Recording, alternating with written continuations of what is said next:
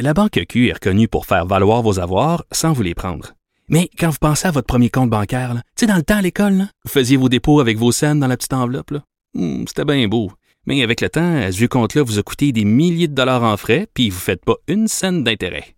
Avec la Banque Q, vous obtenez des intérêts élevés et aucun frais sur vos services bancaires courants. Autrement dit, ça fait pas mal plus de scènes dans votre enveloppe, ça. Banque Q. Faites valoir vos avoirs. Visitez banqueq.ca pour en savoir plus. Le buzz de Vincent Dessureau.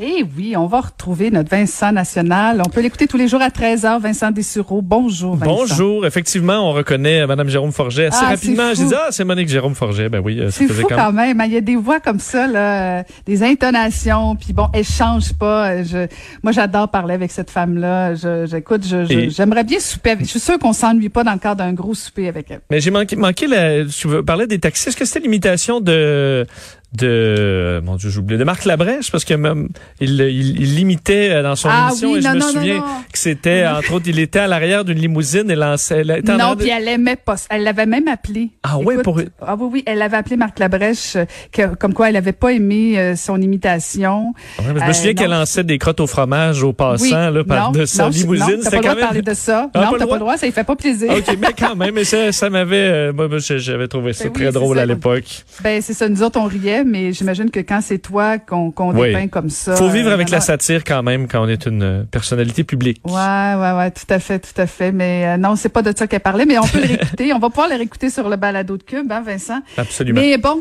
tu vas nous parler d'Amazon, toi, aujourd'hui. Oui, parce que est-ce que là évidemment en temps de pandémie c'est un peu différent. Là, on fait notre épicerie vraiment euh, moins souvent et euh, on, y va pour pour la semaine. Est-ce que normalement avant ça tu étais plus du genre à y aller souvent dans la semaine euh, pour euh, pour le repas du soir ou vraiment on y va pour Ouais, l'épicerie j'y de la souvent, semaine? moi. Ben, c'est ça, hein.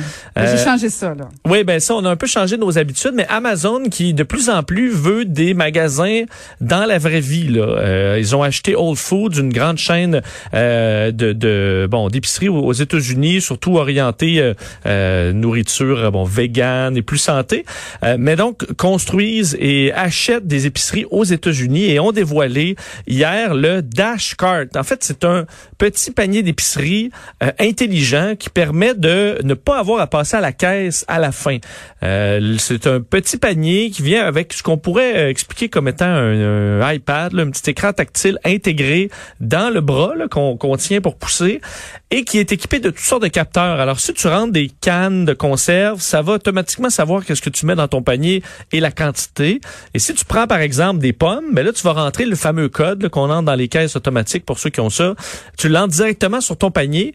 Tu mets les pommes dans euh, le panier et le panier va peser automatiquement euh, les fruits et légumes. Alors, lorsque tu passes à la caisse, tu évites toute la file d'attente pour pour les caisses traditionnelles et tu fais juste quitter. Il y a une petite allée pour euh, pour les les, les euh, donc les, paniers du genre. Tu vides ton sac et ensuite tu t'en retournes chez vous. Euh, deux choses par contre qui euh, qui sont un peu euh, bon à, à noter. Pourquoi je disais d'y aller souvent, c'est que le panier intelligent d'Amazon, du moins cette version là, peut faire à peu près deux sacs d'épicerie, pas plus. C'est vraiment un petit panier. Alors les familles qui vont ou ceux qui vont vraiment pour la semaine vont devoir prendre des paniers traditionnels et faire la file comme tout le monde. Alors c'est un test, disons, on verra si ça fonctionne bien.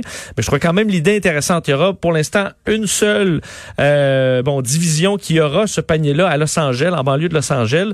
On verra si ça va bien et ensuite ça pourrait s'étendre euh, dans leurs différents magasins. Entre autres, il y a des Amazon Go, euh, des, des magasins euh, donc euh, Amazon physique et la chaîne Whole Foods. Alors certains magasins qui pourraient avoir ce panier intelligent qui doit coûter quand même très cher. Alors faut que ça, disons, faut faut faut faut, faut, faut qu'il y ait un intérêt pour les commerçants aussi.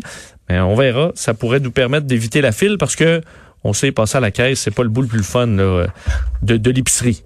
Non, effectivement. On verra si ça va débarquer ici au Québec. Euh, écoute, j'ai tellement hâte de t'entendre sur ton prochain sujet. Là, je peux t'en raconter, moi, des mains molles. J'en ai serré en politique. Oui, hein? J'en ai serré. Et c'est ça, t'en- tu as passé des, des milliers, si c'est pas des dizaines de milliers. Ah. Euh, et euh, on, on- plusieurs vont dire dans le monde des affaires ou même de la politique là, qu'on connaît un peu la personne là, en lui serrant la main. Est-ce qu'elle a une main une poignée ferme ou euh, la main molle, une petite main molle? Molle ou moite, là? Ouais. Non. Oui, ou les deux, là. Puis là, tu Ah, t'écrases non, les doigts non, un petit peu, là.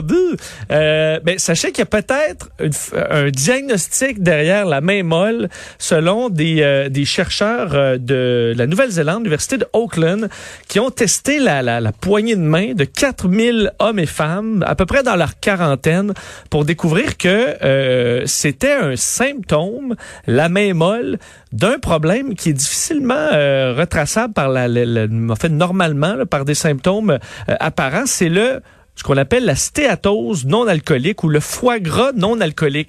Évidemment, tu peux avoir des problèmes de foie avec les gens qui boivent de l'alcool, mais ceux qui sont seulement sédentaires et qui ont une diète de mauvaise qualité peuvent avoir une accumulation de gras sur le foie. Et ça, ça cause à long terme de nombreux problèmes d'inflammation. Ça peut mener à des cancers du foie, euh, carrément à une, bon, une destruction du foie ou d'autres organes autour. Et c'est dur, comme je disais, à le, bon, à